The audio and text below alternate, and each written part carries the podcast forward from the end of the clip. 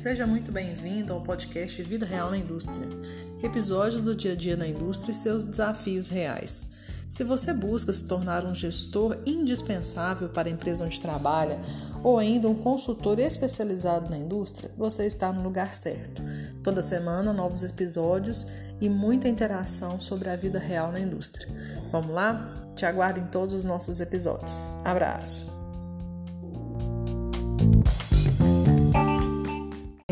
Em experiência como algo mais amplo. É, o que, que a, a, Isabela falou da experiência profissional dela, é, mas vamos falar de experiência de modo geral. O que que é, vocês podem contar experiência, tanto experiência profissional ou não. Pode ser é, outro tipo de experiência que vocês tenham. Para abrir um pouco mais o leque, vamos pensar assim. Flávia? Lara? É, profissionalmente, eu tenho experiência bem pouca, porque eu só fiz estágio em qualidade, né? uhum. né? De uma função aqui em Divinópolis. Gostei bastante. Então, tem bastante conhecimento em relação a ensaios, em peças fundidas e usinadas, uhum. né? De uhum. aço ou de ferro. É, aí, a partir daí, eu fazia certificado de qualidade, então eu, eu vi bem essa área é, da fundição. Uhum. Eu achei bastante interessante. Depois, parti para confecção, que não tem nada a ver. Hoje em dia, eu considero que tenho um leve conhecimento sobre costura, matéria-prima, composição, até mesmo processo produtivo, que eu tenho mais autonomia em tomada de decisões, esse tipo de atividade que, uhum. como estagiária, eu não tinha. Uhum. E só, pessoalmente, a experiência que eu tenho é ser independente agora, né? é uma experiência. Antônio, Flávio, Túlio, boa noite. Boa noite. Eu tô Tudo aqui, bem? Tudo jóia. Eu tô aqui contextualizando, a gente está dividindo é, nesse primeiro momento as nossas experiências. No que que você tem experiência? E aí não precisa ser somente experiência profissional, tá? É, experiência de modo geral, experiência na vida. Eu vou dar um exemplo para ver se ficar mais fácil. Eu tenho uma experiência, uma vasta experiência em comer. Amo comer. Amo tomar café.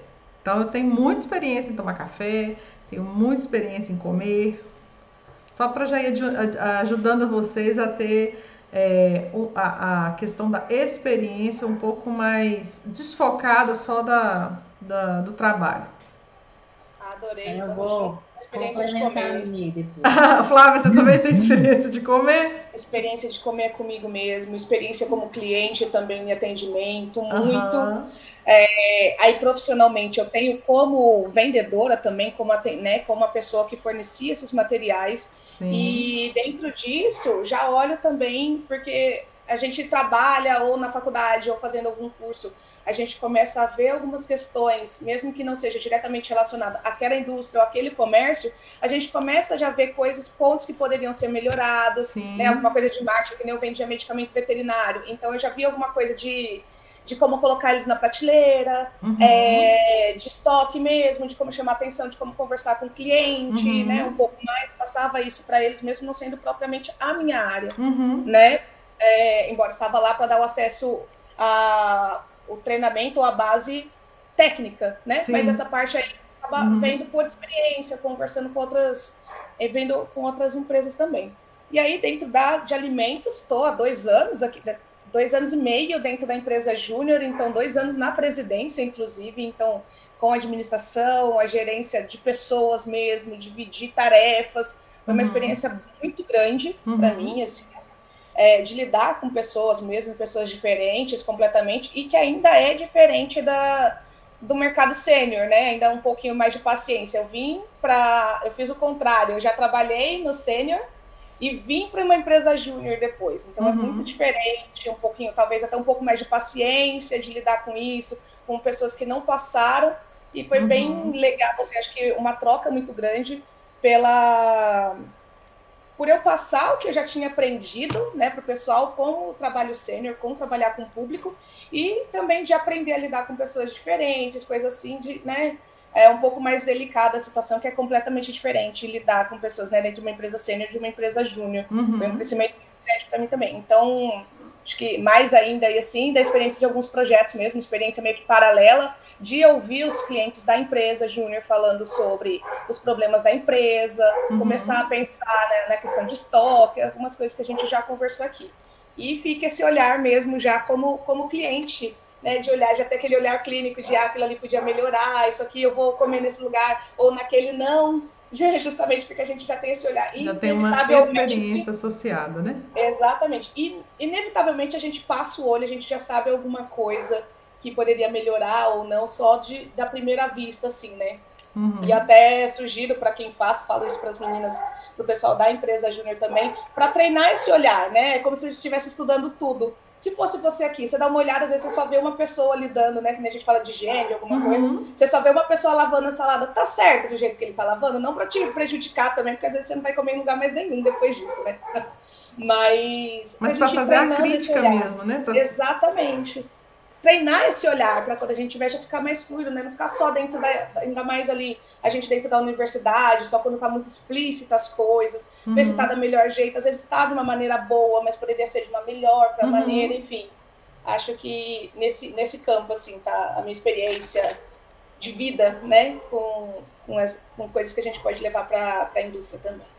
Bem bacana, obrigada pela, por dividir essa essa sua vivência, né? essa sua experiência. Antônio, Túlio, querem colocar mais alguma coisa? É, eu a experiência que eu tenho assim ali, né? Mas quando eu entrei na faculdade, eu, eu trabalhei muito com pequenos produtores do norte de Minas Gerais. Uhum. É, num projeto de extensão junto, junto com a faculdade que a gente prestava assistência para esses pequenos produtores, uhum. tentando levar tecnologia, tentando levar qualidade e melhorias para eles. Depois que eu saí da faculdade, eu fui para Bahia. Eu até fiquei alguns meses trabalhando numa fábrica de ração lá, mas só como vendedor mesmo. E tive um pouco de vivência disso dentro lá da, da fábrica. Depois eu fui para Goiás trabalhar com vendas também. Depois, no Goiás mesmo, é, eu fui trabalhar numa fazenda.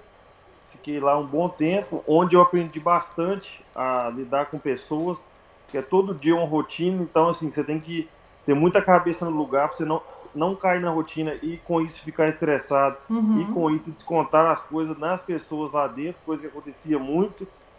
E assim, é, era um senso de equipe mesmo, todo mundo ajudando, porque todo mundo ajudando acaba mais rápido, fica mais fácil, então vamos fazer todo mundo como se fosse um só. Isso. Aí depois eu aí depois eu, eu eu e um primo tivemos essa conversa para poder abrir o nosso empreendimento. Uhum. Porque eu pensei assim, a minha, a minha mentalidade sobre, sobre empre, empreender foi a seguinte, é, não querer trabalhar o resto da vida para os outros e não querer gastar toda a minha energia e a minha juventude é, dando, dando tanto resultado para os outros, e na hora que chegasse a minha vez eu iria estar um pouco mais velho, um pouco sem disposição e cansado. Uhum. É, existe perfil para as duas coisas, né, Antônio? Nem todo mundo tem a coragem de empreender, porque também tem uma certa dose aí de coragem, né? Tem que, tem que ter, não adianta é, a gente só falar assim, nossa, sou, sou um cara muito bom tecnicamente, então por isso eu vou empreender. É, a dose de risco que se, se toma no empreendimento, ela é, precisa ser considerada e tem pessoas que já não têm o perfil de arriscar tanto assim, né? É, e são exímios gestores, e inclusive a indústria precisa né, desse perfil para poder é, ter à frente aí pessoas que, que toquem o negócio além do dono, né? Porque o dono é só o cara que inicia, tem coragem de iniciar. Depois a, a empresa toma uma dimensão tão grande que é, as pessoas que vão fazendo a empresa andar são muitas, né? E aí a gente precisa de pessoas também desse, desse perfil.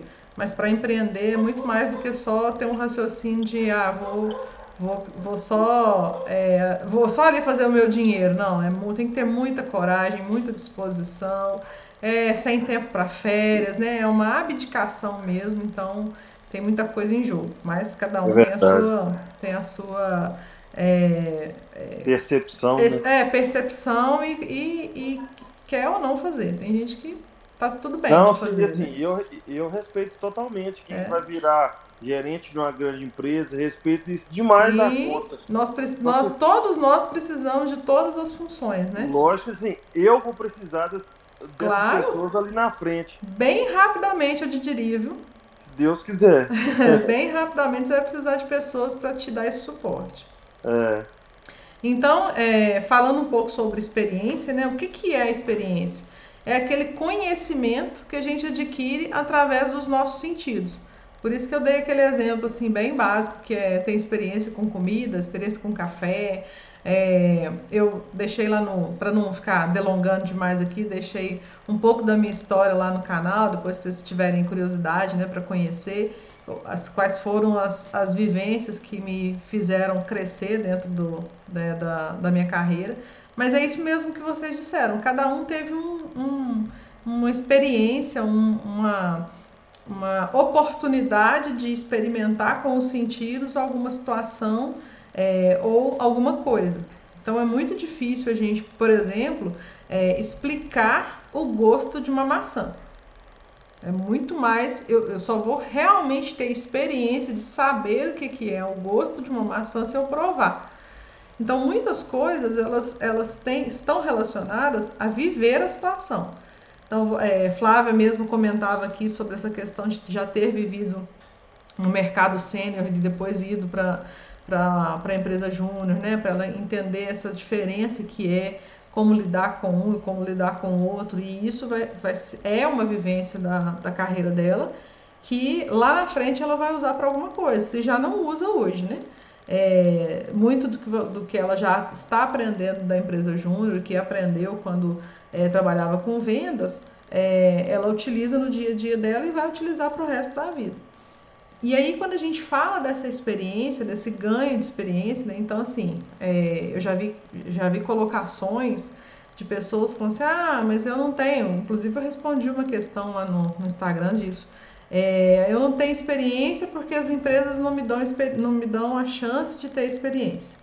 Então, como que a gente faz para ter, né, é, para superar essa inexperiência? E eu listei algumas coisas que a gente precisa é, to tomar como base para poder né, evoluir nisso. E a primeira delas é colocar a pele em risco. Né? Hoje é, nós temos expressões muito bonitas né, que chama skin the game, né? colocar a pele em risco. Mas é isso mesmo, é se propor ou se lançar em situações em que você sabe que vai vivenciar algo que, que de qualquer forma você vai tirar uma boa experiência. Seja nesse caso, igual a Flávia né, deu exemplo de que ela viveu esse mercado externo aí com, como vendedora, né? Depois, agora, como, como presidente da empresa Júnior há mais de dois anos, fazendo esse trabalho de gestão das pessoas, divisão de tarefas. Isso quando ela for gerenciar uma equipe numa indústria, muito do que ela fez e viveu dentro disso, dentro dessas é, experiências, mesmo que numa empresa júnior, vai dar base a ela na hora de fazer é, um trabalho com equipes em indústria. Isso não tenha dúvida. Lógico que existem diferenças, né? É, da empresa júnior com o, o, mercado externo, né, com o mercado de trabalho, vamos chamar assim, é, mas dadas suas devidas proporções, muito do que você fez e faz lá hoje vai ser utilizado como é, referência, pelo menos. É diferente de alguém que nunca viveu isso, né? Nunca trabalhou com vendas, nunca, é, nunca fez nada a respeito, né? Então, é, te dá essa condição de não estar totalmente é, cru, né? Do zero, partindo do nada, é, em relação à vivência do dia a dia na indústria. Então, esse, esse é um ponto. Então, colocar a pele em risco. Como que a gente pode colocar essa pele em risco, então? É, eu contei lá naquele vídeo que, que, que eu falava da, da minha carreira, né, da minha, da minha caminhada. No primeiro período, eu tive a oportunidade de entrar para a empresa júnior. Então, eu sempre puxo muita sardinha para a empresa júnior mesmo, tá, gente? Porque eu acho que é realmente um, um canal e tanto que a gente tem para desenvolvimento de, de é, carreira é, dentro da, da, da faculdade ainda, é bem bacana.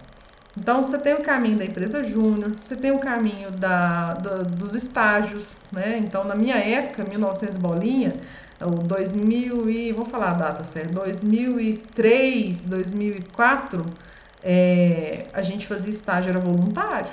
A gente não recebia, né? Não existia nem lei direito para estágio. Existia, é, existiam na época os estágios meio que voluntários. A empresa, você é, se lançava como um voluntário para aquela empresa, né? É, não existia esses editais de estágio, então você ligava na empresa, se oferecia como estagiário, é, as pessoas que lá estavam, que, que decidiam sobre isso, talvez te contratavam, te é, aceitavam para um estágio ou não.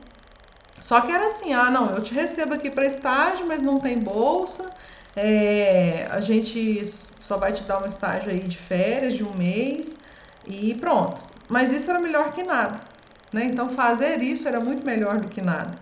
É, então às vezes eu vejo que as pessoas não se movimentam, né? Pelo menos alguns currículos que eu recebo é, e a, a, pessoa já está no oitavo, no nono período da, da engenharia de produção, da engenharia de alimentos, é, e não tem ali nenhuma vivência na indústria. E aí ela acaba se candidatando para a vaga da indústria. Então, é, fica meio contrassenso, sabe? Então, se você quer ir para a indústria, se você descobre no meio do caminho, né, da sua formação, que você deseja ir para a indústria, e por exemplo, quem está formando em engenharia de alimentos, em laticínios, em tecnólogo em, em alimentos, é, naturalmente espera-se que ele vá para a indústria. Lógico que tem uma grande parte que fica na academia, né? Que fica para dar aula, para fazer né? mestrado, doutorado. Mas uma boa parte entende que vá para campo, que vá para a indústria. E aí não ter nenhuma vivência, né? nem que seja um estágio, nem que seja empresa júnior, o voluntariado, né? Então acredito assim, você não vai ser voluntário numa grande empresa, mas empresa da sua cidade, né, de pessoas do seu ciclo de amizades. Às vezes tem um tio, tem um vizinho, tem um conhecido do fulano que tem, sei lá, uma padaria, uma marcenaria, uma, uma fábrica de móveis, tudo muito pequeno, mas que te aceitaria como voluntário para ajudar em alguma coisa. Né? Então, a, a, acaba que a gente não amplia né, esse leque de oportunidades e de opções a gente tem que ir atrás mesmo, tem que buscar e tem que é, fazer por onde de viver alguma coisa. Nem que seja um mês, nem que seja alguns dias, mas pelo menos para a gente é, ter como né, colocar no currículo, contar numa, numa entrevista de emprego, né? Então, é, eu quando vou fazer uma entrevista de emprego, eu pergunto das vivências, pergunto das experiências que a pessoa passou e, e o que conta muito é o que ela realizou ali, não, não necessariamente o tempo mas as realizações, o que, que ela conseguiu enxergar, o que, que ela conseguiu é, absorver daquela, daquela experiência. Então, é, e por, por fim, eu ainda indico a, a é, você se empregar. Então, vamos pensar assim: a pessoa trabalha, tem que trabalhar de dia, acontece muito, a pessoa tem que trabalhar de dia e estudar à noite, sem problema. Isso aí é muito comum, muito natural. Mas já que você precisa né, tra trabalhar de dia e à noite estudar, ou que seja é, estudar de manhã e trabalhar num outro período, tente buscar empregos que sejam relacionados à indústria. Então, assim, é, eu trabalho em indústria e conheço pessoas que estão fazendo engenharia de produção. E estão lá dentro, estão trabalhando não necessariamente em, em cargos estratégicos, estão trabalhando no operacional, estão trabalhando numa área administrativa. Mas só da gente saber que tem aquela pessoa, está fazendo o curso, e quando houver uma oportunidade, quem que vocês acham que a gente vai buscar primeiro? É lógico que é a pessoa que está ali dentro. Então, se eu sei que ela está ali dentro, eu sei que ela está fazendo engenharia de produção, engenharia de alimentos, enfim, a formação que seja é, que a gente aproveite no chão de fábrica da indústria, com certeza a gente vai ter um olhar diferente para quem está ali. Né? Então, às vezes a pessoa começa numa área que não é a área é, é, afim, né, uma área que é a área de destino, mas ela está por ali porque a empresa justamente vai conseguir olhar para ela, porque já conhece o perfil, já sabe como que a pessoa é, se a pessoa tem um perfil para chão de fábrica, se não tem, né, até para a gente conseguir dar oportunidades internas. Então, é, eu acredito muito nesses quatro caminhos, né? Empresa júnior, o voluntariado, E aí o voluntariado, tanto para estágio quanto para trabalho voluntário mesmo, é, de comunidade, porque isso te leva a gerir pessoas, a fazer divisão de tarefas, a liderar, né? Então, esse é um caminho muito bom. É, a ter um emprego, que seja em qualquer uma das áreas, né? Ter um emprego dentro da indústria é, e colocar a, a, a, se colocar à disposição, por exemplo, de uma empresa júnior. Eu não sei hoje como é um processo seletivo de empresa júnior, né?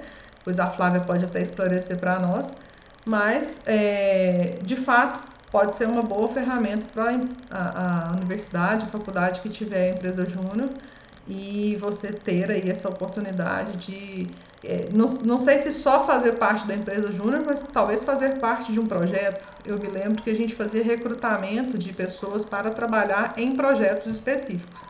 Continua sendo assim, Flávia? De recrutar pessoas para projetos específicos? Depende muito da dinâmica da empresa, uhum. como funciona, né? Tem empresa que faz, mas assim, tem. A gente tem empresa aqui com mais de 100 membros, que é mais de outro curso, mais de três cursos. Então, realmente, você tem que fazer uma escala do pessoal, tudo, para fazer os projetos. Ah, Agora, aqui, como a Minas Lácteos, por exemplo, como a gente tem pouca gente, todo mundo faz projeto. Uhum. Todo mundo faz. O máximo a gente dá uma olhada é, na, nas aptidões, nas habilidades, que um tem mais do que o outro, né? Uhum. Mais afinidade com aquele tipo de projeto, encaminha ela para lá do que não fazer projeto. Lá todo mundo faz, não tem uhum. essa não. Acabou de tá no projeto. É, e nesse caso, quando você está à frente de um projeto, você tem que aprender a dar feedback, a fazer a divisão de tarefas, é, se preciso for chamar atenção, né? Então, tudo isso é a, o dia a dia que você vai viver em qualquer gestão de equipe. Por isso que é tão importante a gente usar uma dessas, uma dessas quatro ferramentas aí. Além da empresa Júnior, Flávia, é, alguma outra que você se lembre, né, que eu não citei aqui, ou vocês, né, não só a Flávia, mas todos vocês. Eu citei quatro. Vocês lembram, se lembram de alguma coisa que dá para evoluir nessa, nesse ganho de experiência? Tem outras coisas de extensão dentro da universidade, né? Você tem PET, que eu não lembro exatamente, é, algumas questões de extensão mesmo, dá para fazer, ajudar o pessoal até em mestrado, alguma coisa, algumas feiras, projetos específicos uhum. assim. Acho que também dá. Eu acho que a grande diferença é, como você falou, a gente conseguir entender que isso é uma experiência, saber contar essa história. Uhum porque não adianta também, tem gente que passou pela empresa e que não fez quase nada, não uhum. sabe falar, não é exatamente uhum. as horas daqui de dentro, mas o que soube tirar disso. Uhum. Então, às vezes, uma pessoa que ficou um mês e não pôde ficar mais, já soube como liderar uma reunião, uhum. já soube como lidar com pessoas, sabe contar essa história, né? Uhum. Isso é bem, acho isso bem importante mesmo. É. E assim, quando a gente fala de, de extensão e pesquisa, a gente também tem que lembrar que as pessoas que estão na extensão e na pesquisa, elas precisam liderar pessoas, elas precisam fazer reuniões, elas precisam saber falar não, elas precisam tomar decisões, né? Então, às vezes eu percebo muito na hora de fazer uma, uma entrevista, ah, você trabalhou com isso aqui lá, me conta então uma situação que você teve que é, tomar uma decisão difícil. Aí a gente percebe que a pessoa tá, fica meio é, aérea, sabe? De tentar achar essa, esse momento em que teve que fazer isso. É, é isso que você, você colocou, Flávia. É independente da experiência, independente da atividade que você está exercendo, seja uma pesquisa, extensão, seja a empresa júnior, seja é, o que for, né? É saber tirar disso proveito daquilo que você está vivendo, daquele, daquele experimento que você está tendo ali, daquela experiência de vida, de vivência, de, de situação que você está é, sendo exposto ali. Né? Então, é, evi não evitar tomar decisões, então né, se lançar mesmo, colocar aí a pele em risco para tomar decisões, para se posicionar. Então, às vezes a gente fica muito em cima do muro, né? Ah, eu não quero fazer isso porque eu não quero chatear fulano ou ciclano. Não, não dá, na indústria você não vai ter esse momento de ficar em cima do muro. Ou você está de um lado ou você está do outro. saber se posicionar é muito importante é, nessa, nesse ganho de experiência. Porque senão, se a gente quiser viver só em cima do muro, a gente não vai conseguir evoluir muito para na, na carreira de modo geral, né? Então, isso é bem importante aproveitar de todas as vivências, né? Todos esses conhecimentos adquiridos através dos sentidos, que é, que é a experiência, é, absorver o máximo disso. Mais alguém quer colocar alguma coisa, alguma é, experiência que teve que pode nos ajudar aqui a complementar? Participar das aulas é uma experiência, né, gente?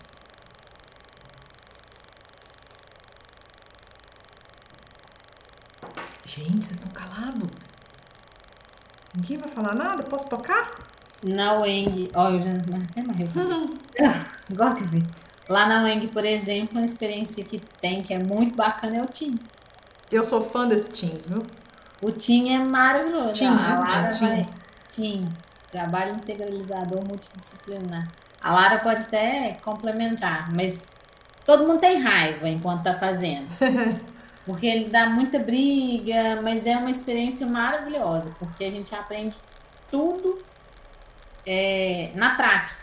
Acaba que, assim, por mais que a faculdade dá muito básica, base teórica, quando a gente vai colocar na prática no TIM, na nossa empresa, que a gente tem que desenvolver um produto, né, que a gente tem que, a cada período, a gente está ali desenvolvendo mais uma parte, acaba que, querendo ou não, a gente tem é um pouco de, da experiência do que é, que, que é estar numa empresa. Uhum. Então, eu acho que foi uma, uma forma muito bacana que a faculdade teve de aproximar o aluno da, da um pouco mais da realidade. Com certeza. E é, o aprendizado ele é dolorido mesmo, né? A gente sofre. Quando a gente está aprendendo, dói. Então, se estiver doendo, se estiver difícil, se estiver uhum. complicado, é porque está no caminho certo. Se estiver muito simplesinho, muito facinho, é, você pode saber que ou você não está aprendendo ou você não está entendendo. Então, alguma coisa tem que... Oi, Eduardo. Complementando. Oi, Aline. Voltei. É. Tive Tive essas duas semanas que eu não pude participar, mas só complementando o que ela falou, eu também sou fã do Tim. Eu sempre, eu acho que o Tim ele é, é essencial lá na faculdade. E uma das coisas que além de colocar em prática o que a gente aprende, né, durante a parte teórica, é essa questão de trabalho em equipe, trabalho. que desde quando você tem que começar a, a, a, a entender, né, desde o segundo período, terceiro período, o que é trabalho em equipe, uhum. é, delegar tarefas, né? Cada um tem que fazer a sua parte, apesar uhum. que na, geralmente na prática não é assim que funciona, uhum. mas a realidade é assim, né? A gente também tem que saber que às vezes na indústria mesmo, na empresa, nem todo mundo faz a sua parte, né? Mas que você tem que entender, tem que começar realmente a ter essa experiência de conseguir delegar essa tarefa, de ter uhum. esse trabalho em equipe. Então, assim, eu acho muito legal a questão da, do TIM da faculdade. É, você tá, você tá ali com colegas, né?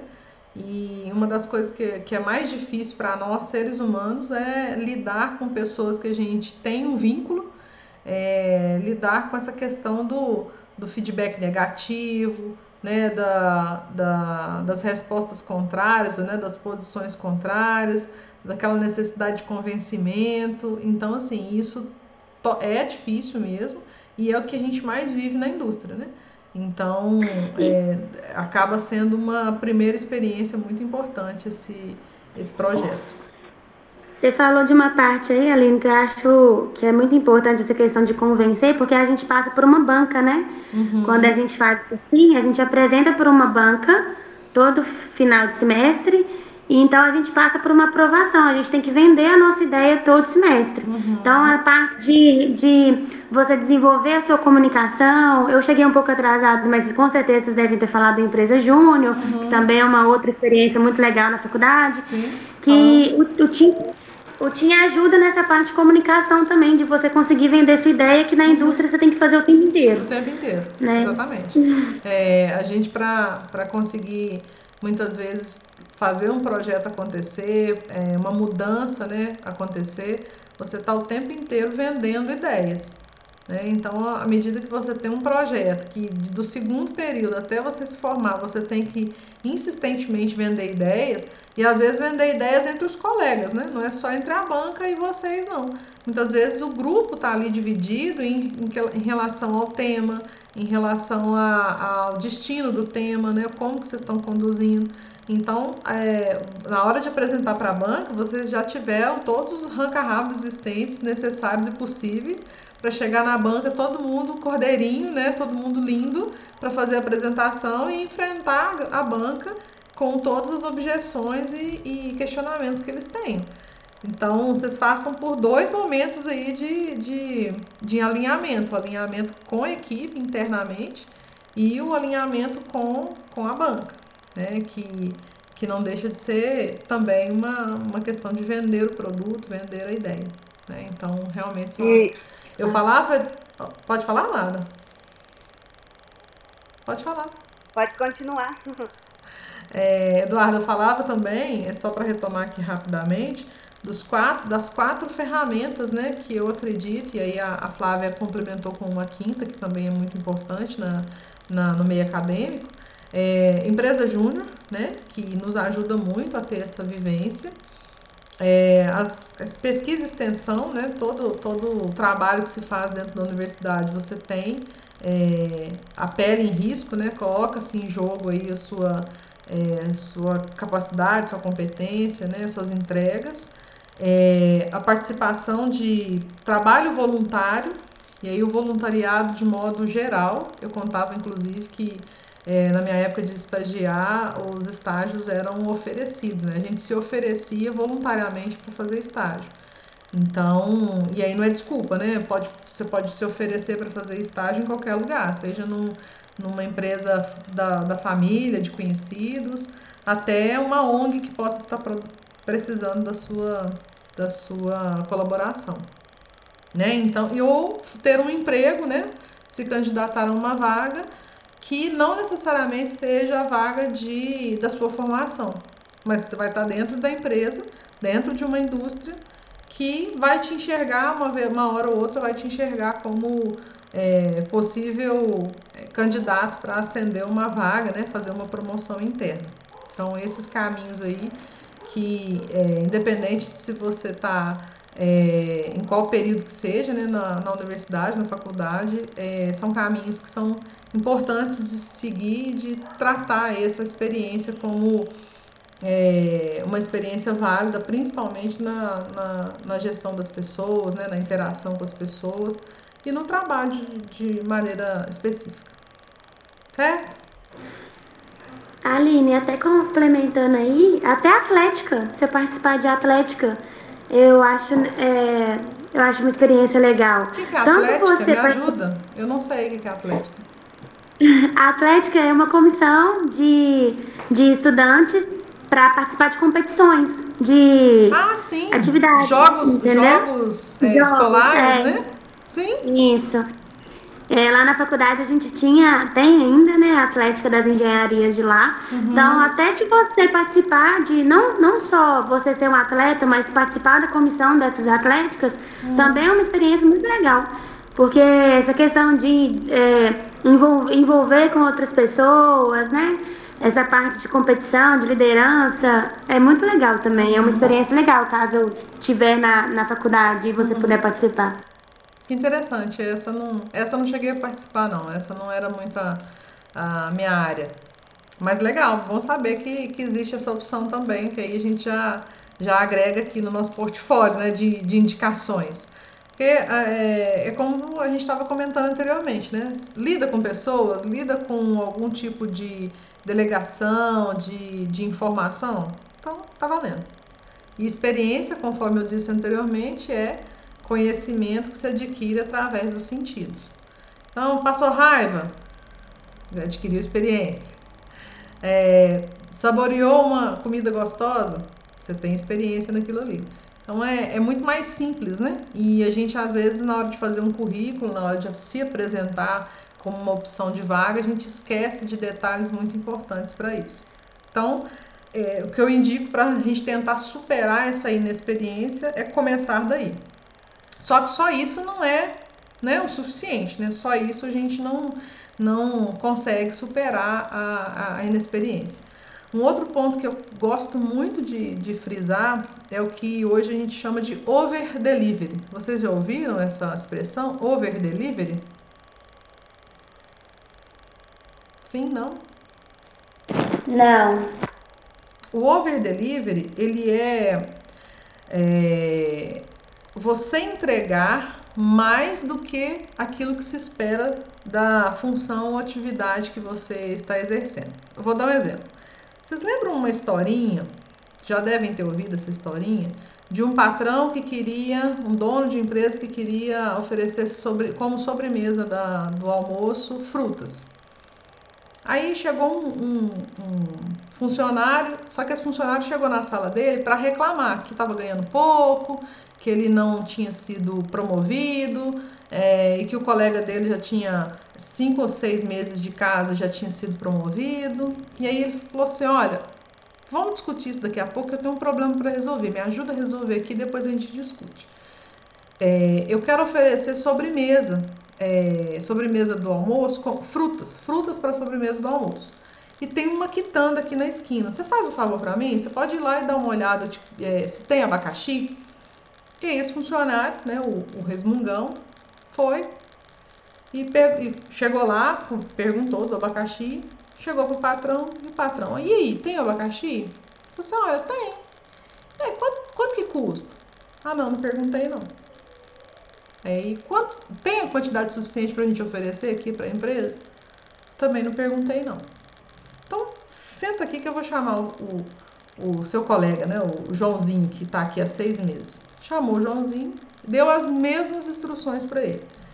João, olha o seguinte, eu quero dar de sobremesa frutas no, no, no almoço e aqui na, na, esquina tem uma quitanda, eu queria que você fosse lá e visse se tem abacaxi.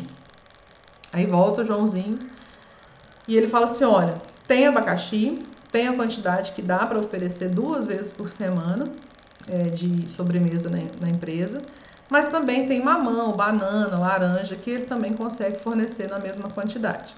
É, o valor do abacaxi é R$ reais, o valor do quilo do mamão é R$ reais, o valor do quilo da laranja é R$ 2,50. E aí ele, o patrão virou e falou assim, ó, muito obrigada, é, depois a gente resolve com que dia que vai fazer o pedido e deixou só o outro funcionário lá junto, é, junto a ele, né? É, e aí ele falou assim, olha, tá vendo por que, que o João está sendo promovido e você não? Então, o que, que é o over delivery, né? É, quando a gente pede alguma coisa, ou quando gente, alguém pede alguma coisa pra gente, a gente tem que se colocar no lugar de quem está pedindo. Ele não deu detalhes, né? Que precisava saber de preço, de quantidade, de abastecimento. Mas quando você quer comprar alguma coisa, o que, que você quer saber? Se dá para, se tem a quantidade certa para te abastecer, qual que é o valor, é, se a gente consegue manter isso, né, numa frequência. Então, quando a gente fala de over delivery, é quando a gente é solicitado de alguma coisa, a gente tem que ser o melhor naquela entrega que a gente vai fazer. Ah, então tem muitas pessoas que pensam assim: ah, mas eu não sou pago para isso, é, eu, eu ganho pouco. Então, assim, é o pensamento do, do, do, funcionário reclamão e o pensamento do funcionário que, que né, tem uma, uma carreira em ascensão. Porque no momento que ele for é, pensar em alguém para poder encarreirar, né, colocar à frente ou, ou, seguir adiante no cargo ou no próximo cargo, quem que ele vai pensar? Alguém que pensa como ele, né, alguém que pensa lá na frente é, quais são as perguntas que podem ser feitas para ele. E eu tive um, um, diretor que ele era muito engraçado, ele falava mais ou menos isso, ele, olha, se você é estagiário, seja o melhor estagiário que essa empresa tem. Porque o dia que você precisar deixar essa vaga de estagiário, que vai ser para uma vaga de, de analista ou de supervisor, você vai deixar saudade como estagiário, mas você vai se dar muito bem como supervisor ou como analista, porque a gente sabe que você vai, vai se dar ao máximo, né? se entregar ao máximo naquela próxima fase. Então, o over delivery ele é uma das coisas que a gente mais olha é, internamente, né? Quando a gente vai fazer uma promoção interna, é o que mais a gente olha. Então, essa pessoa ela tem essa entrega é, para além daquilo que a gente é, solicita. Não é ficar se matando de trabalhar, não, tá, gente? Eu não estou querendo aqui fazer apologia a workaholic, não. Mas é a gente ter um pensamento além, é ir além daquilo que se pede é, de uma forma mais crítica, mais analítica, né, que, que tem um objetivo e, e faz, surpreenda de modo é, bem específico. Como, entenderam qual que é, a, que, que é a descrição do over delivery? Gente, Entendi. se eu falar, eu vou ficar com a garganta seca. Eles vão me matar. Entendi, Entendeu, Eduarda? Entendi. Entendi sim. Muito legal a história, inclusive. Você nunca tinha ouvido, não? Não, acredita? É, é uma historinha até assim, é comum de se ouvir, mas bem legal. Que bom que você não tinha ouvido, que foi surpresa, ótimo. Alguém quer fazer alguma colocação sobre over delivery? Alguma colocação de que conhece alguém que não faz, conhece alguém que faz? Não? Tem algum funcionário assim, Antônio? Que já faz o seu oh, over delivery? Olha, lá tem. Tem um que é desse jeito da história. Se você pedir uma coisa, se, não, não der conta de fazer o que você pediu, ele dá o jeito de fazer de outra maneira, mas entrega o que, que você quer pronto, entendeu? Uhum. É, se vira nos 30. Não, é. E assim, isso aí te, te economiza tempo, te economiza é, é, pensamento, te economiza muita coisa, né? Sim, sim. E é esse tipo de gente que a gente quer perto da gente, né? A gente não quer é. alguém que você tem que ficar é, cutucando o ferrão. Eu tenho um colega de trabalho que ele fala assim, olha, quando eu vou contratar... Perdão, gente. Quando eu vou contratar, é, eu prefiro contratar é, alguém muito, que, que é muito é, acelerado, em que eu tenha que ser freio, do que ficar empurrando carro alegórico. Ele fala assim, que eu acho o máximo. Eu não contrato funcionário carro alegórico, que é aquele que eu tenho que ficar empurrando. Né? Eu, tenho, eu contrato muito mais aquele que eu tenho que ser freio, é aquela pessoa que é, é, às vezes de tão acelerado você tem que ficar puxando, opa, não, vem cá, calma aqui, vamos devagar, do que aquela pessoa que você tem que ficar empurrando, né? Tem que ficar botando para frente. Então ele, ele faz uma oh. analogia do carro alegórico que eu acho massa. Ô, oh, oh, Aline, assim, eu acho muito bacana isso também, de você contratar pessoas desse jeito, mas assim, eu acho que tem pessoas que, que freiam tanto que eu acho que a pessoa perde, acaba perdendo até o, o, o a motivação de, de tentar mais vezes, de fazer novamente. Tipo Aí você perde. Acho que o freio é tão, tão. Como é que eu vou falar? O, o freio é tão brusco que eu acho que acaba limitando muito. É, não sabe dosar, né? É tudo que é Isso. excesso.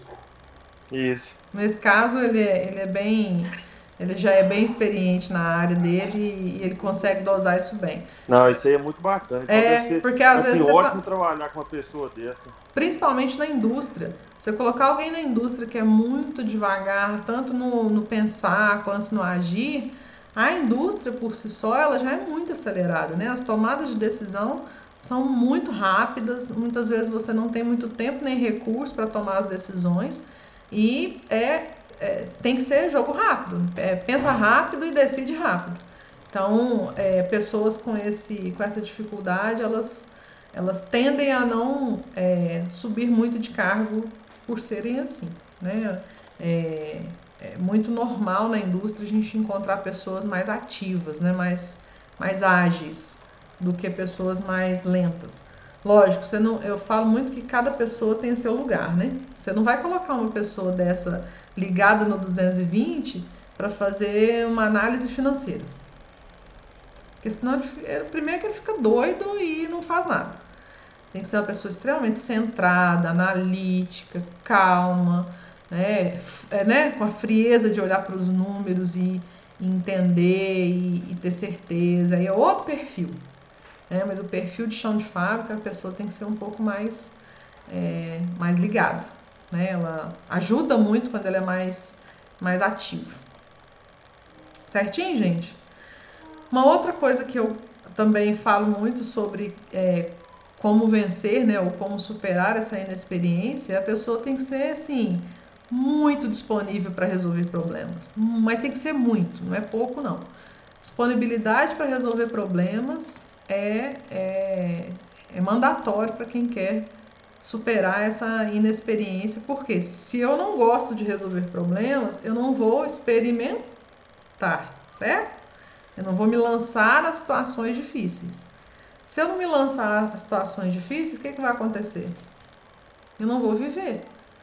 E aí, se a gente não experimenta, não, não se dá a oportunidade de estar naquela situação, é a mesma coisa de eu querer descrever para vocês o sabor da maçã.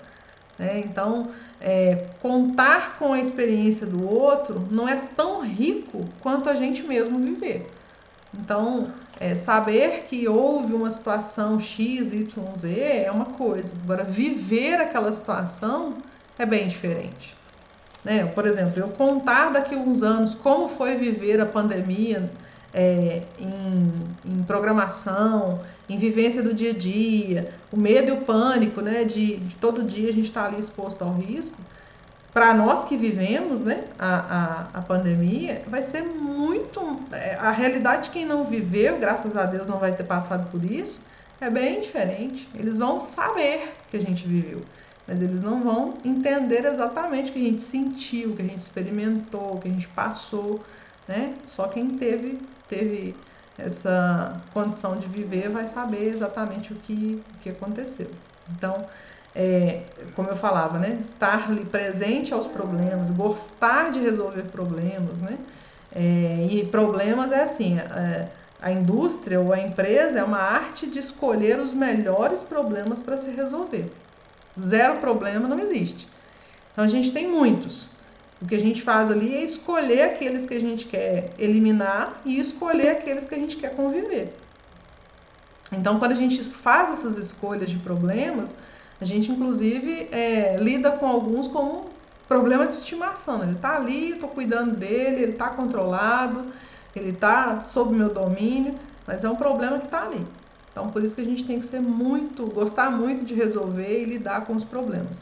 Essa pessoa que é muito de fugir de problema, ela não, é, não, não, não, tende a ir para cargos estratégicos na indústria, não. Ela vai evoluir, mas talvez numa área mais técnica, que não é que não tenha problemas, né? Mas em cargos, cargos estratégicos, a, a pessoa tem que ter muita vivência com problema. Vocês resolvem muitos problemas aí na vida de vocês? De todo tipo. todo tipo, toda hora a todo momento, né, o, Antônio? Sempre tem um. Nunca, nunca Ainda mais no relacionamento, né, amor? É isso aí. Então, aí a gente tem muitos pro... problemas para resolver, a gente escolhe aos montes, né? E se alguém do grupo quiser um pouco, eu também tô doando. Você está disponível para doação? Isso. O, o Túlio está falando aqui que até o dos outros a gente resolve. É, é basicamente isso, viu, Túlio? É, inclusive o dos outros a gente acaba resolvendo, é isso mesmo. Pessoa que gosta de um problema, ela, ela acaba resolvendo até os dos outros. Bem isso. Ninguém quer compartilhar problema? Todo mundo sem problema aqui? Ó, Aline, você quer ver um problema maior? Foi acho que na semana passada. É, uma carreta de milho era para chegar na sexta retrasada acabou chegando na quarta-feira e assim, precisando de fazer entrega, precisando de entregar e nada, todo mundo ligando, ligando, ligando. Aí que você tem que ter aquele senso de falar assim, não, peraí, eu tenho que resolver, então eu vou manter a calma aqui, porque se eu desesperar, aí que acaba tudo. Uhum. Então, assim, você tem que botar a cabeça no é. chão, esfriar a cabeça e falar assim, ó, desculpa, é, não vai dar para entregar, porque atrasou, é, é vindo de terceiros, então não tem como a gente prevê muita coisa. Eles dão uma previsão, mas acontece imprevisto, igual para todo mundo. É. Aí a gente acaba a, a colocando panos quentes, né? Não, eu não chamaria de panos quentes, não, Antônio. É, é, inclusive, isso é saber sair de uma situação que, que é, é você teria alguns caminhos. Você poderia simplesmente ignorar o seu cliente. Isso. É uma opção. Ah, vou ignorar esse cara aqui porque eu não vou conseguir entregar para ele mesmo, vou, vou ignorar. Você poderia inventar um milhão de desculpas, né? É, mas você poderia fazer o que você fez. Olha, realmente não depende de mim, aconteceu, foi isso, isso e isso. Tão logo a situação se normalize, eu vou honrar com o meu compromisso e, se resolveu o problema. Talvez Sim. não foi da, da maneira que você desejava né, resolver, que é entregar no tempo certo, é, mas uma solução ali Teve, não ficou em aberto, né? Não ficou assim, uma questão mal resolvida. E assim, do jeito que eu trabalho, eu não trabalho para fazer tipo assim, o produto que eu trabalho não é para fazer uma venda e acabou o relacionamento, é uhum. é todo mês. Então, Ela é assim, é não tem como né? eu deixar ele pro lado e não dar uma, uma solução para ele. Ele acaba sendo uma recorrência, né? Sim, sim. você está ali é, os meses todos, de acordo com a demanda do seu cliente, você está ali é, mês a mês com ele. Isso. Próximo item. Então nós já falamos sobre over delivery, já falamos sobre skin the game. Nós estamos cheios de termos chique aqui, né? É, então colocar a pele em risco, é, fazer a entrega além daquilo que se espera, estar muito disponível e gostar muito de resolver os problemas. É, um quarto item que eu digo aqui é ser viciado em indicadores. Nós falávamos lá naquela aulinha lá do, dos indicadores, né? Sobre os principais indicadores que a gente tem na indústria. E aí, à medida que a gente entra tanto como estagiário, ou no projeto júnior, ou como voluntário, se a gente já começa a fomentar essa ideia do indicador, a gente mostra para o empresário um, uma maneira diferente, um, um olhar diferente para aquilo que ele vê todo dia.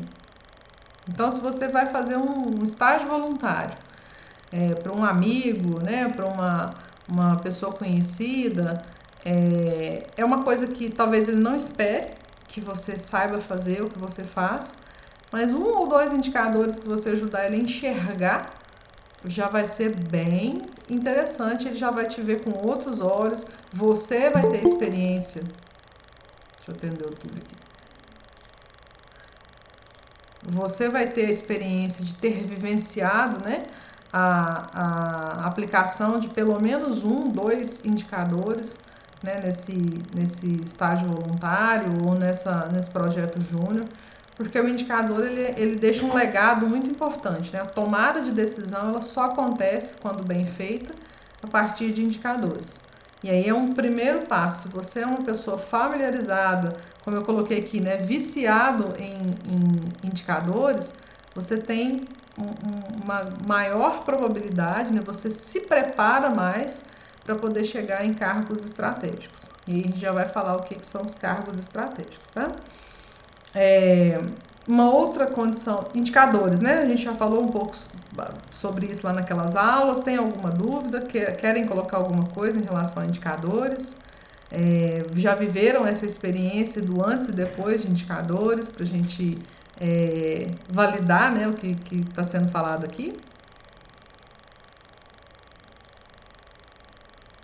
Eduardo tem, né, Eduardo? Tem, Aline. Tem indicadores de hora máquina, parada, perda, é, eficiência da máquina, é, a questão da, da, da eficiência também do número de funcionários de falta, que a gente também está medindo. E aí, como, é, como é saber, como era a Eduarda antes e depois desse saber Aí, sem saber, sem, quando a gente não tinha indicadores, a gente não tinha norte, né? Uhum. Visão para onde que a gente ia atuar.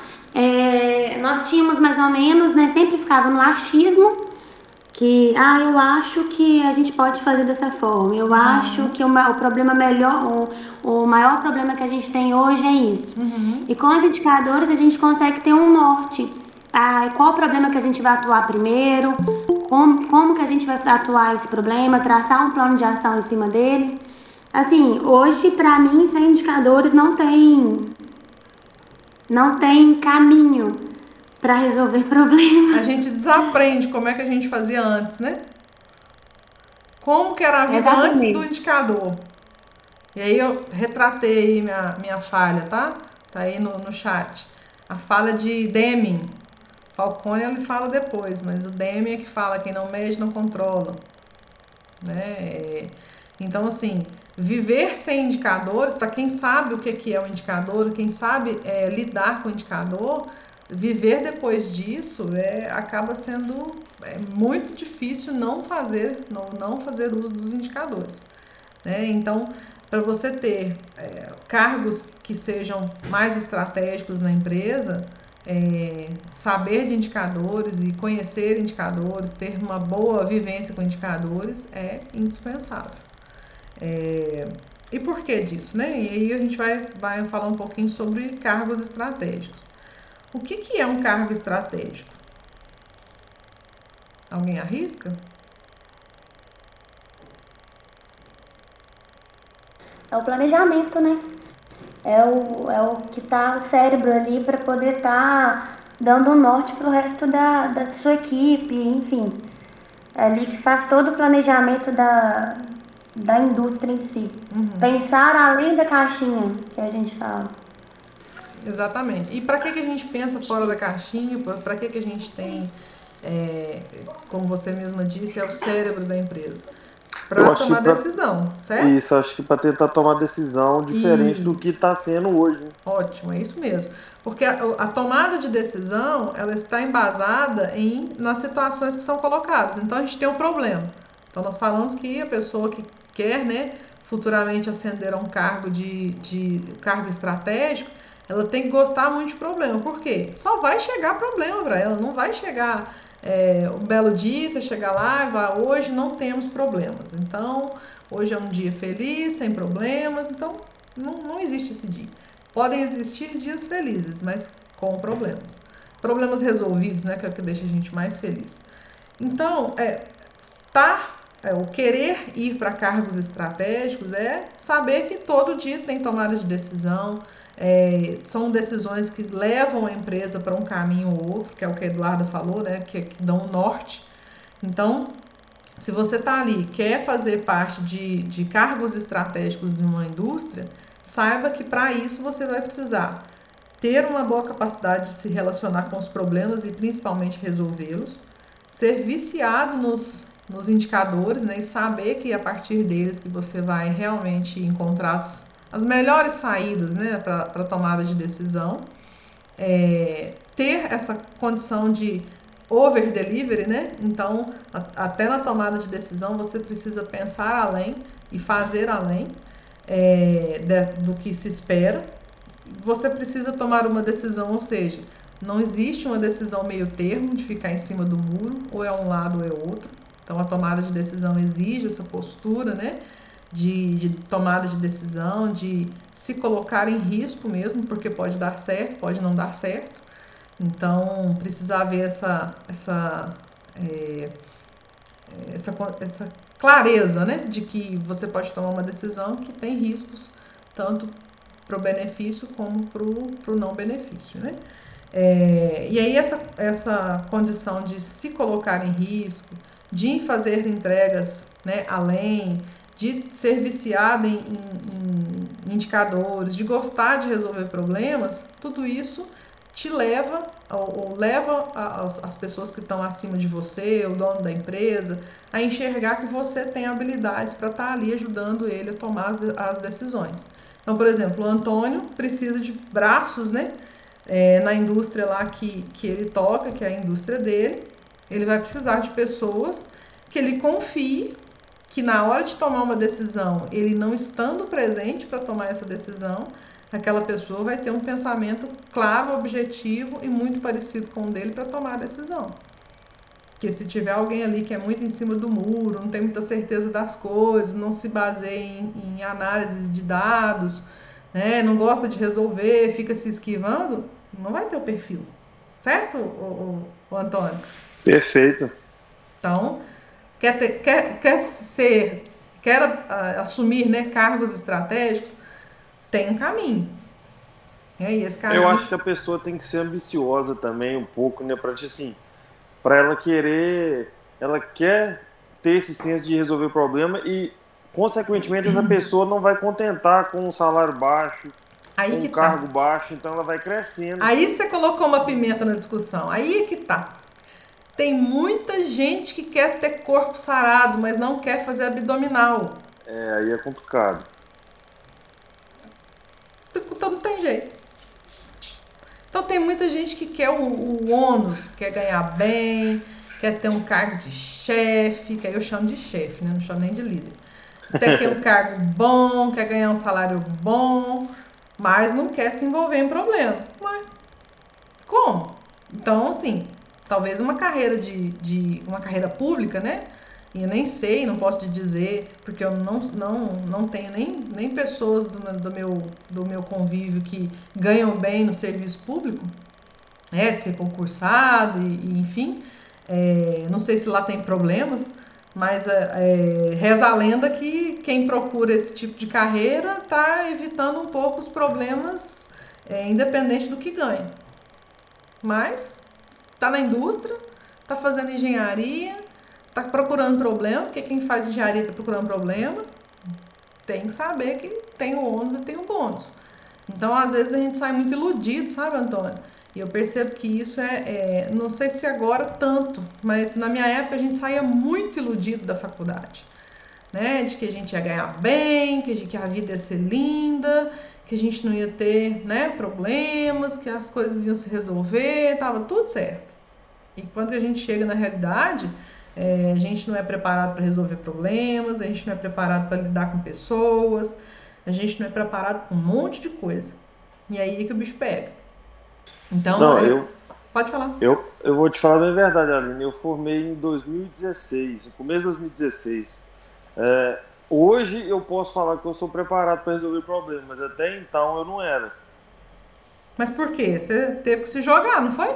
É, porque assim, que eu tive que encarar sem medo e partir para cima. Uhum. Porque, senão, eu, porque senão eu sempre ia ser essa pessoa que ia ficar esquivando de problema, que eu ia Sim. deixar empurrar com a barriga, deixar para os outros resolverem, uhum. ou então deixar a bomba explodir e depois resolver o problema. Uhum. Mas aí eu falei, não, isso aí não é.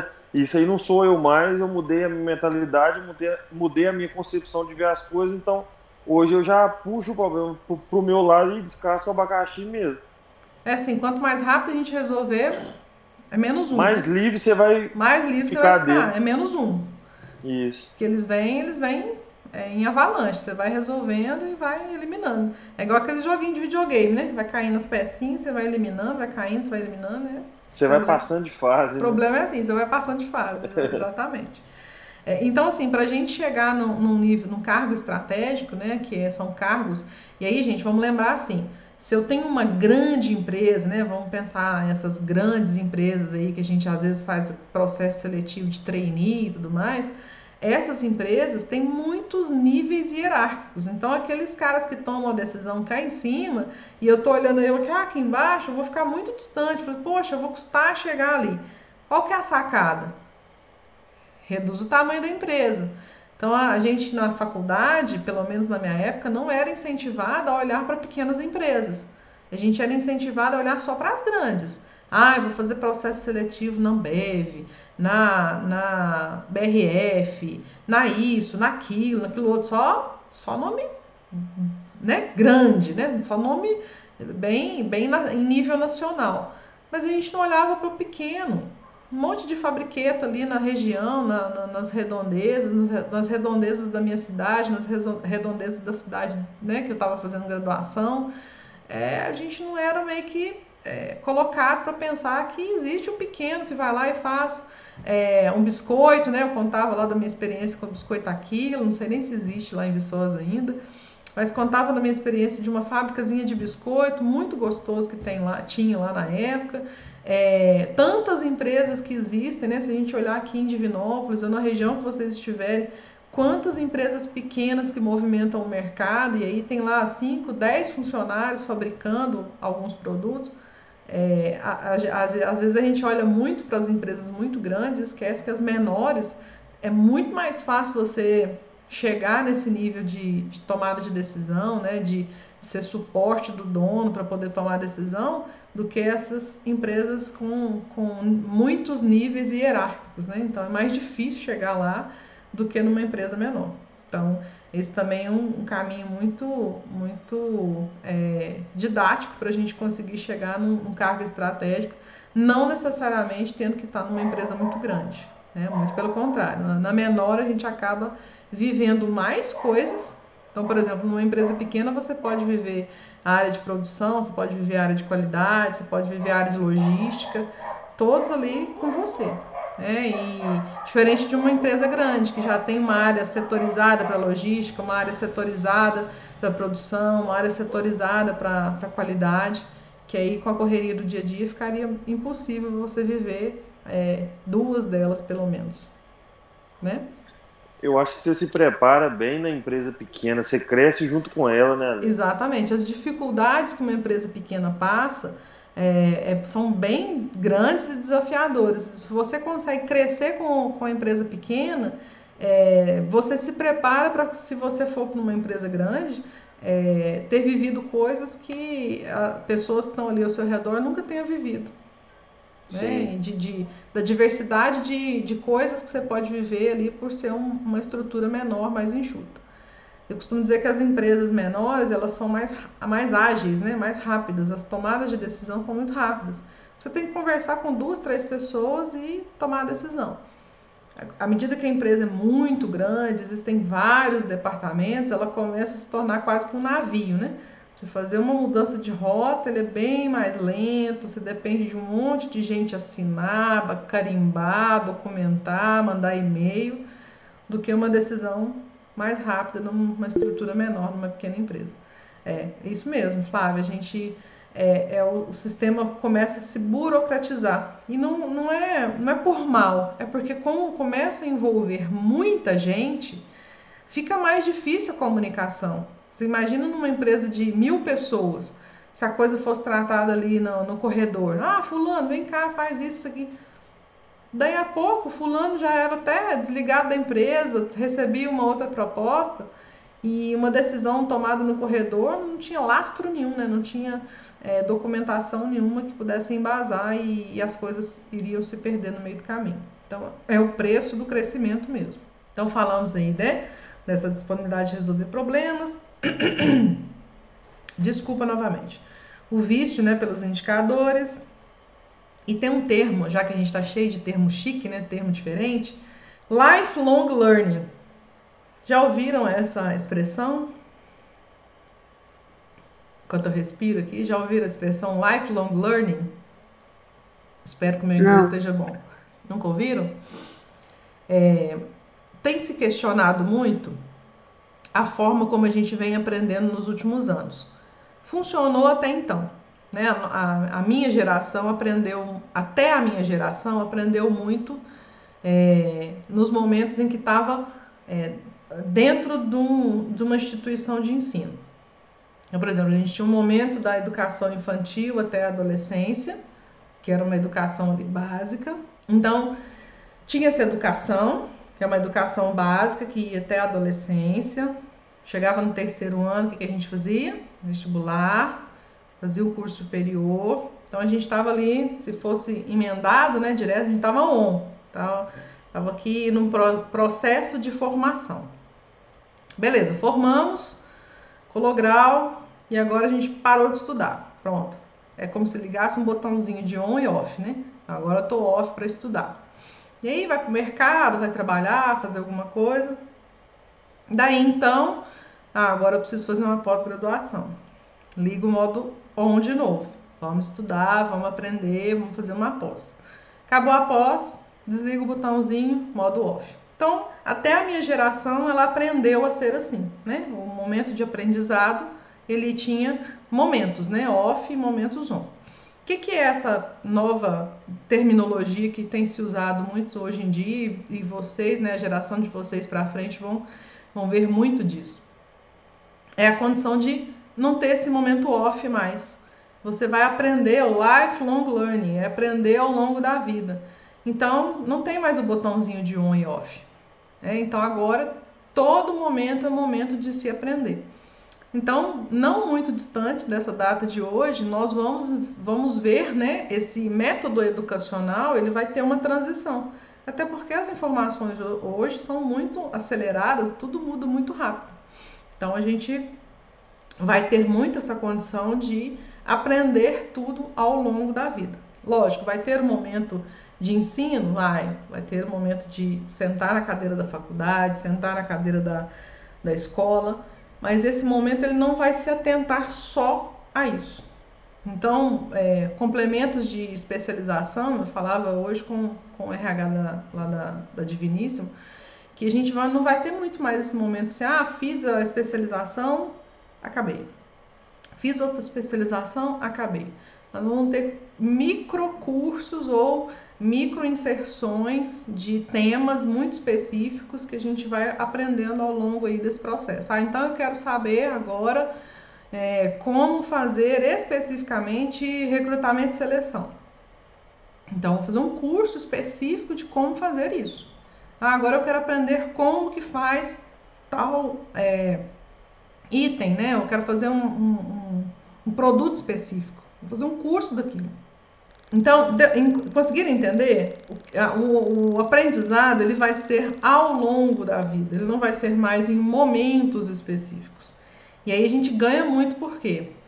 Antigamente, por exemplo, você tinha que fazer uma faculdade, igual eu fiz engenharia de alimentos, a, a Flávia está terminando aí laticínios. A laticínios já é um desdobramento de alimentos, né, que é muito legal. Mas na engenharia de alimentos, a gente tem que fazer várias cadeiras que a gente nunca vai usar na vida. Né? Eu fiz cadeira de carnes, é, fiz cadeira de, de laticínios, fiz várias matérias técnicas é, mas que de fato eu não vou utilizar. Assim como tantas outras matérias que, que existem no curso que não se usa para nada. Então, que, que vai se priorizar é o conhecimento muito específico, muito direcionado, porque é isso que a gente vai usar na indústria. Então, o que a gente vai usar de fato na nossa vida profissional é o que vai ser valorizado. Não necessariamente eu ter uma grade curricular super extensa que eu voltei a minha graduação muito para a área de ruminantes, que é de bovino, de corte e bovino de leite. Eu, que assim, que eu mais gostei, que eu já tinha vivência na, na, na fazenda do meu avô e tudo.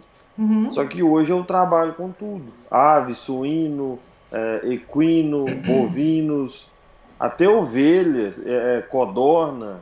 Então, assim, hoje a gente tem ração para todos esses para todas essas espécies de animais. Então, assim, acaba que para mim voltar minha graduação mais para bovino, agora está me desafiando um pouco mais, que eu preciso estudar um pouco mais uhum. as outras áreas para mim poder conseguir me desenvolver melhor nelas. E acaba que é, dentro da graduação, se a gente já entra com essa consciência, a gente consegue direcionar. Sim. Mas para quem já fez, né, e agora precisa é, ir complementando, correr atrás. Né, correr atrás. É, o que acontece agora no dia a dia é esse monte de, de informação que tem disponível. Você tem muita coisa que tem no YouTube, você tem Sim. muita coisa que tem cursos especializados, né? É, pessoas dando cursos especializados de cada um de uma coisa. Então, isso sim faz o conhecimento ser muito focado e muito direcionado. Né? Isso acaba ajudando muito porque é, eu ouvia um podcast semana passada falando sobre isso, que é, o cara queria fazer uma matéria específica da área de cinema. Ele queria fazer roteiro em cinema. Aí ele começou a graduação, na, na, quase que na graduação inteira ele não viu nenhum, nenhum semestre, nenhuma cadeira específica de roteiro. Então, na hora que ele enxergou isso, falou assim, poxa, mas eu quero saber só de roteiro, não vou fazer uma graduação inteira que não vai me ensinar nada disso. Ele trancou a faculdade e foi fazer um curso de roteiro, que era aquilo que ele queria, né? Aquilo que ele queria saber e desenvolver para o trabalho dele. Então é muito disso, de a gente cada vez mais vai ter essa tendência.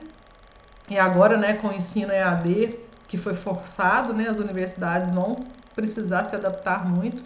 Achei muito bacana o movimento que aconteceu que é, você poder, podia fazer matérias é, em outras universidades, então para complementar a grade, não só na sua universidade, mas nas outras universidades que tivessem cadeiras complementares ao seu curso, você, algumas universidades permitiram que, se, que isso fe, fosse feito, e para mim já é um passo gigante, né? Elas reconhecerem isso e, e, e se abrirem para esse, esse caminho, porque é o que eu acredito que vai acontecer nos próximos anos que é essa disponibilidade de conhecimento em nível nacional. Então, eu não preciso fazer uma, uma matéria ou estar somente presencial nas matérias que eu estou né, é, matriculados aqui na graduação. Eu vou ter acesso a outras é, em qualquer lugar do Brasil ou do mundo, né? Então, a gente vai partir muito para essa. Já que a gente teve que viver a pandemia, a gente tirou bastante proveito também das, da, dos benefícios que ela nos trouxe, que é essa, esse compartilhamento de, de informações. Então, é, isso é, é um Eu acho bom. bacana, Aline, isso aí que você falou, porque aqui a Universidade Federal de Viçosa, aqui perto onde que eu tô, que eu formei na UFMG, eles tinham aquelas matérias de verão, né? Que você podia fazer Sim. de fora. Uhum. Então, assim, isso aí agregava demais, porque era outra visão, eram outros professores, era um outro cotidiano que você uhum. podia viver, é, vamos supor, nas suas férias, uma matéria condensada aí que você faria uhum. e, e agregar muito valor pessoal e currículo também, né? É, esse online vai trazer muito disso. É, não sei como eles vão se posicionar da agora para frente, mas se eles não oferecerem essas modalidades, eles vão perder uma boa chance aí de, de melhorar muito os currículos dos cursos. Sim. Porque cada, cada universidade tem uma, uma área que é mais forte, né? E aí poderia tornar o curso ainda mais forte se ele conseguisse fazer uma, uma, um complemento com as outras. Mas vai isso. depender muito de quem tiver à frente aí de tudo isso, né? É, depende do, como se diz, do, do, do quanto o professor quer ajudar a sociedade, sim, né? Sim, é, vai depender muito das cabeças que estão aí à frente. E aí, por fim, né, para a gente finalizar e minha voz não finalizar antes, é, a gente ter, como eu trouxe aí na última aula, carreira em PCP, né, que é a área onde a gente consegue enxergar é, uma visão aí é, 360 de, de todas, as, todas as áreas, né, seja área comercial, área de produção, de logística, é, tanto logística de entrega quanto logística de, de recebimento é, indicadores, é, compras, né, suprimentos, melhoria contínua. Então, todo esse é, overview que, que um PCP pode, pode ter né, na sua carreira, na sua vivência, ele também é um caminho muito que atalha muito essa chegada aos cargos estratégicos. Porque por si só o PCP já é estratégico, né? Ele já atua de maneira estratégica em algumas tomadas de decisão. Lógico, dependendo do nível, né? Se estiver no nível de assistente, analista, ele acaba sendo suporte para tomada de decisão em outros níveis.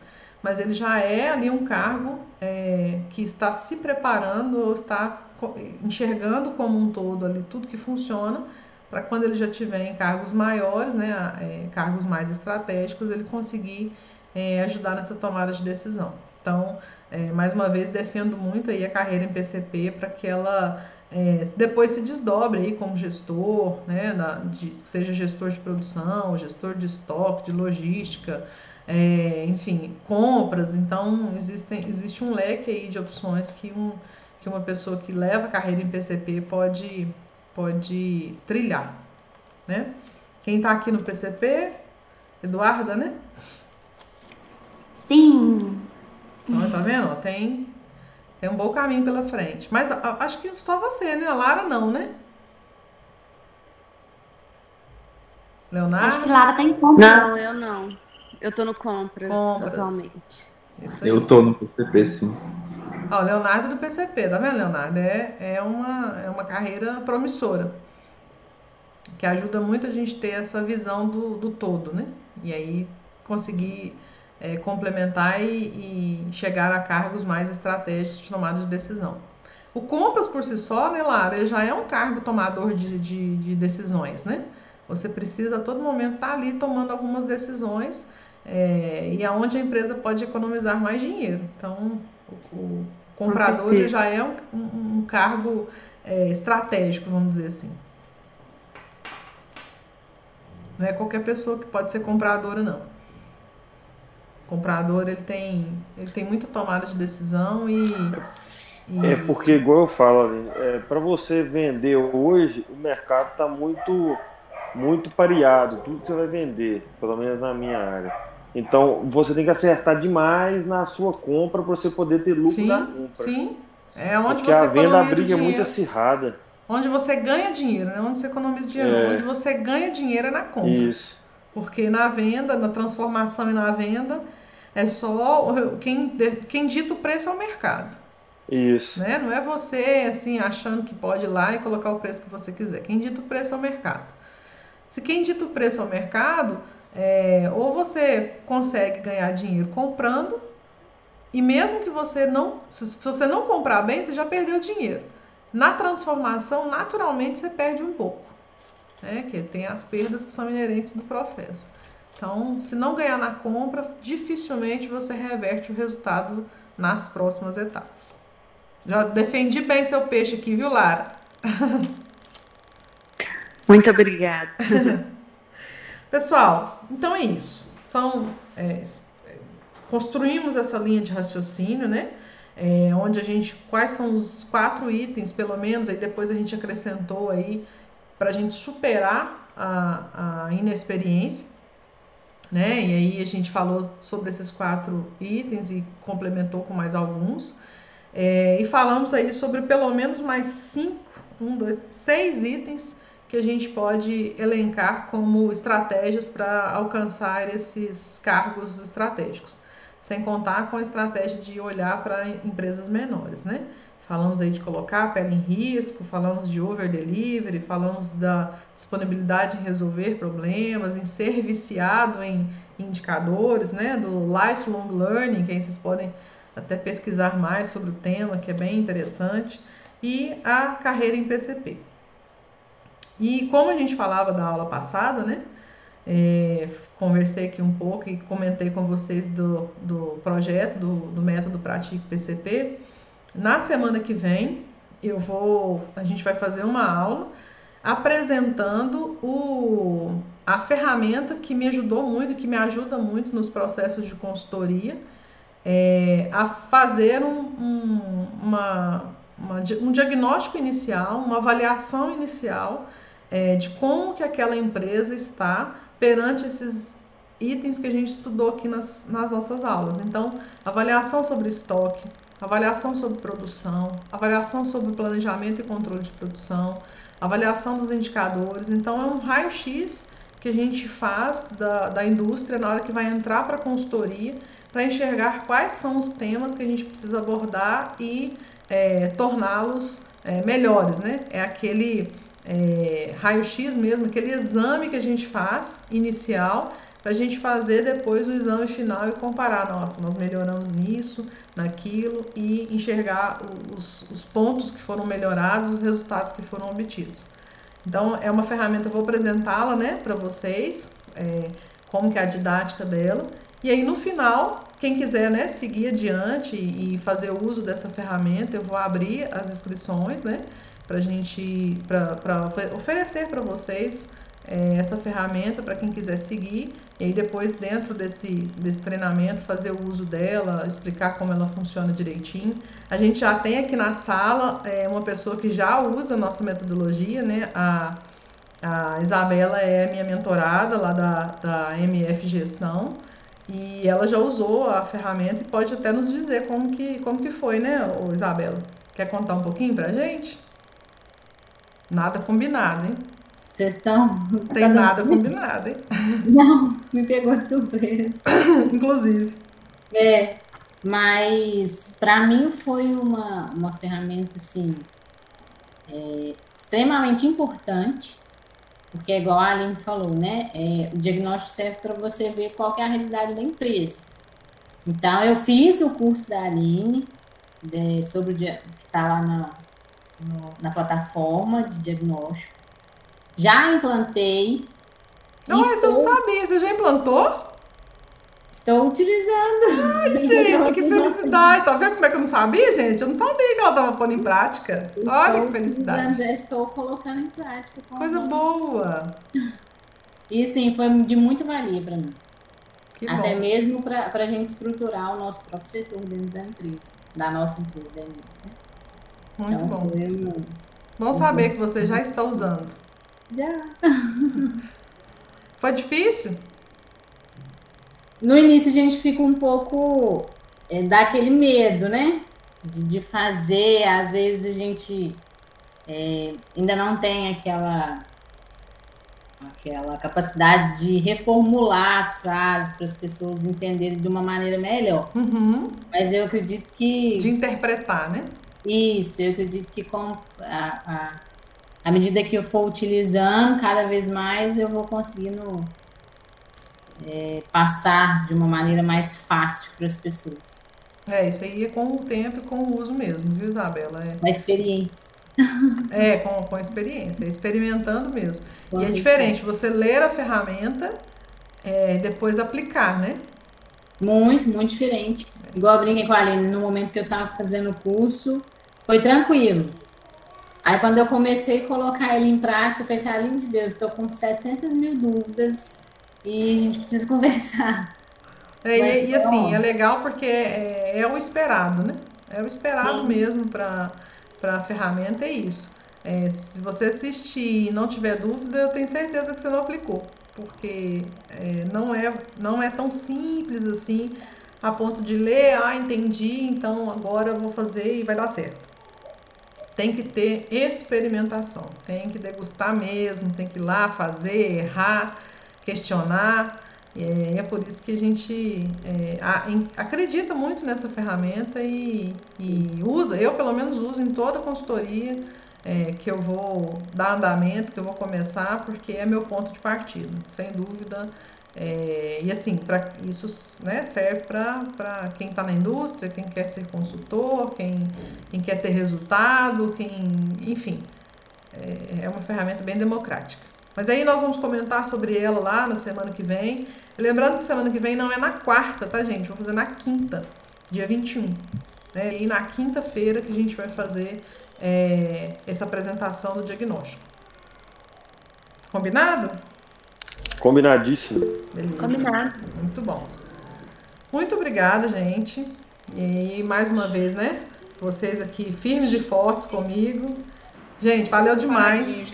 É, para a semana que vem, para o evento de semana que vem, é, convidem mais pessoas, né? Se vocês entenderam aí que é uma ferramenta que pode ajudar outras pessoas, é, convidem, viu, Flávia? Convidem outras empresas júniores é, para ter acesso aqui a essa, essa ferramenta, que eu acredito que para o movimento júnior pode ajudar bastante vocês a fazerem diagnósticos, né? é, fazerem diagnósticos mais direcionados, apresentar um diagnóstico é, bem feito para as empresas né, e surpreender a empresa naquilo que ela precisa atuar. É, e para quem vocês acharem que pode fazer um bom uso dessa ferramenta. Tá bom? Tchauzinho, gente. Muito obrigada. Desculpa a voz que quase tchau, foi embora. Tchau, bom descanso. e até lá. Até semana que vem, se Deus quiser. Beleza, obrigado, Aline. Tchau, tchau.